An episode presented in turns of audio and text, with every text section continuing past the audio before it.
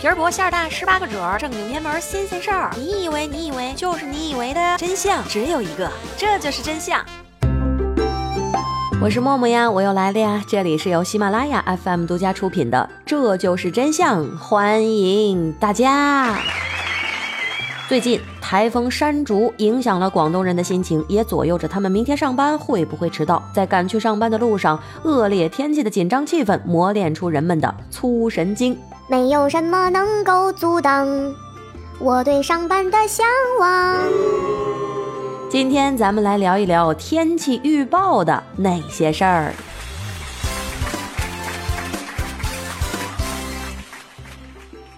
人们对预测天气的欲望，早在夏商时期就已经萌生。平日里，老百姓家里的婚丧嫁娶、生老病死、升职加薪，包括天气变化，都得靠占卜。乌龟它就不小心成了最大的牺牲品。占卜师用炭火烧烤龟壳，可以根据龟壳的裂纹来预知天气。那具体怎么用乌龟进行天气预报呢？首先，你需要一只小乌龟。哎呦，小乌龟的龟壳太小，不方便占卜，你需要先把它养大，给它布置鱼缸，鱼缸里面最好有卵石和水草，方便趴着晒太阳。乌龟不怎么挑食，一些绿叶菜、胡萝卜、小鱼小虾都可以试着喂一喂。保持恒温很重要，如果太冷的话，你的小乌龟会冬眠的。每天陪它散散步，亲自给它喂喂食儿，培养培养感情。哎呀，这小乌龟萌萌哒，怎么舍得用它占卜呢？好吧，既然都。养了这么久了，那明天的天气怎么样？应该已经不再是你的困扰了。太龟毛了吧！再说天气预报的事情。天气的变换对什么影响最大呢？当然就是农业生产。古时候的农民伯伯和现在的农民伯伯一样，最害怕遇到干旱的日子。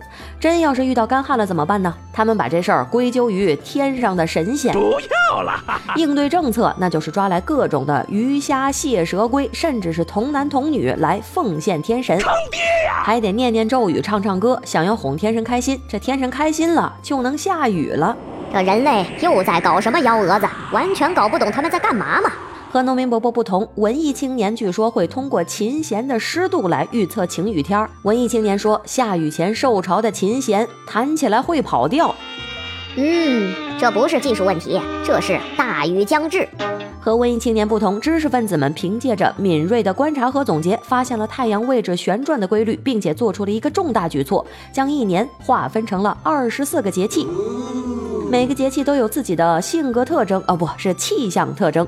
比如说惊蛰的时候，春雷会惊动地下的虫子；比如说清明的时候，天神会多多的下雨。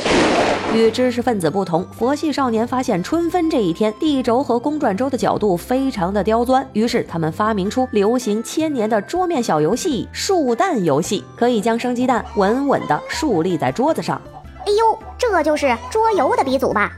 专门播报天气的工作人员出现在宋朝，市民每天早晨起床就能够收听到来自报晓人带来的当日的气象预报的服务。即使是恶劣天气，哪怕是台风来了，报晓人也不能迟到，不能缺席。大家好，工作很辛苦，但是预报的准确度嘛，还不如一块石头呢。哈，据说在爱尔兰都柏林有一块神奇的石头，能够预报天气。石头湿了，说明下雨；石头下有阴影，说明是晴天；石头看不见了，那是起大雾；石头晃动，刮大风了；石头上下跳。有地震，石头突然消失，外星人入侵。我呸！中国的石头不也是这样的吗？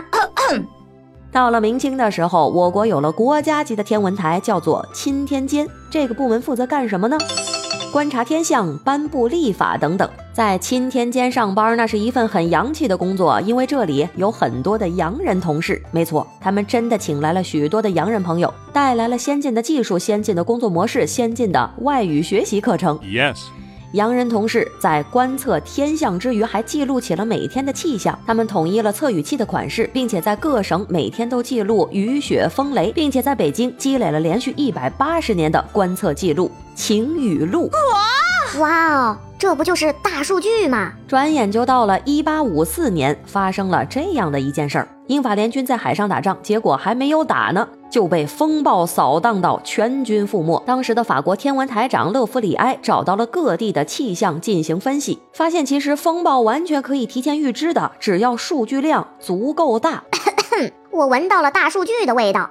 于是法国率先建立起了气象观测网，各国也不甘示弱，一哄而上，急忙建立起了观测网来预报天气。有条不紊的中国人从容不迫，直到一九一五年，当时的民国政府这才想起来还有天气预报这回事儿，这才建立起中央气象台。一九一六年，正是以天气图的方式来做预报，每天的天气预报分为两次对外公布，预报的内容分为风向和天气两项。天气预报要准确，数据量一定得上去，这草稿纸明显就不够用了。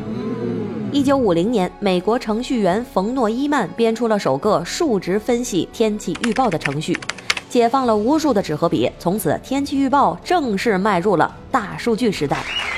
现在，天气预报的收集手法更多了：地上有气象站和雷达，海上有海洋站和船舶，天上有火箭和气象卫星。只要电脑运送的足够快，数据处理就能够突破智力的障碍。近年来，二十四小时晴雨预报准确率稳定在八十七点二。